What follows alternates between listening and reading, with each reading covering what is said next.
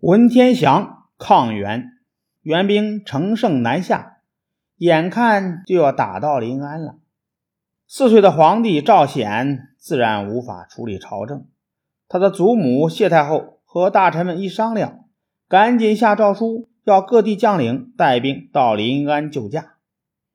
诏书发到各地，响应的人却寥寥无几，只有赣州的州官文天祥和。颍州的守将张世杰两人立刻起兵救援。文天祥是我国历史上著名的抗元英雄，冀州鲁陵人。他自幼爱读历史上的忠臣烈士的传记，立志要为国建功。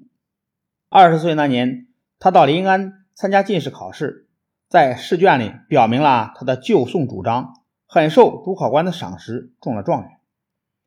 他到江西去担任赣州的州官时，南宋到了快要灭亡的危急时刻。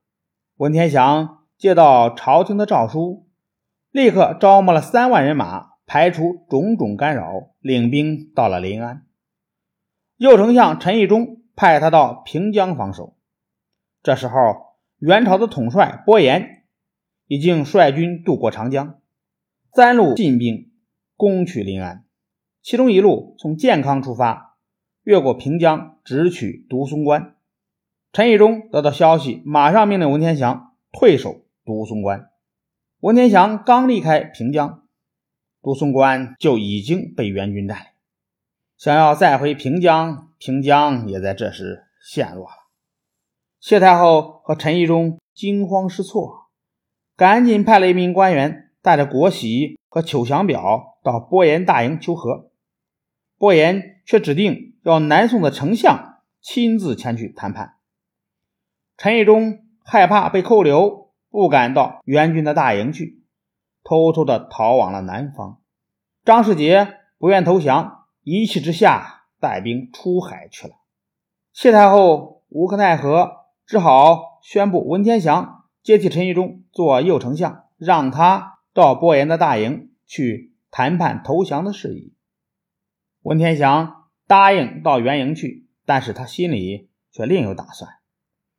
他带着大臣吴坚、贾余庆等人到了元军大营，根本不提求和的事儿，反而义正辞严地责问伯颜说：“你们究竟是想和我朝友好呢，还是想存心消灭我朝？”伯颜说：“我们皇上的意思很清楚。”没有消灭宋朝的打算。文天祥说：“既然是这样，那么请你们立刻把军队撤回。如果你们硬要消灭我朝，南方军民一定会跟你们打到底，那样对你们也不会有好处的。”伯颜把脸一沉，用威胁的口气说：“你们再不老实投降，就饶不了你们。”文天祥也气愤地说：“我乃是堂堂南宋宰相。”现在朝廷危急，我已经准备拼死报答朝廷，哪怕刀山火海，我也毫不畏惧。文天祥的气势把伯颜的威胁顶了回去，周围的元将个个都惊呆了。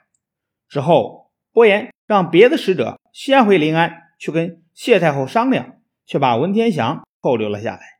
随同文天祥到元营的吴坚、贾余庆回到临安，把文天祥。拒绝投降的事儿向谢太后奏报了一番。谢太后疑心想投降，便改任贾余庆做右丞相，到元军大营去求降。伯颜接受降表后，把文天祥请进营帐，告诉他南宋朝廷已经另外派人前来投降。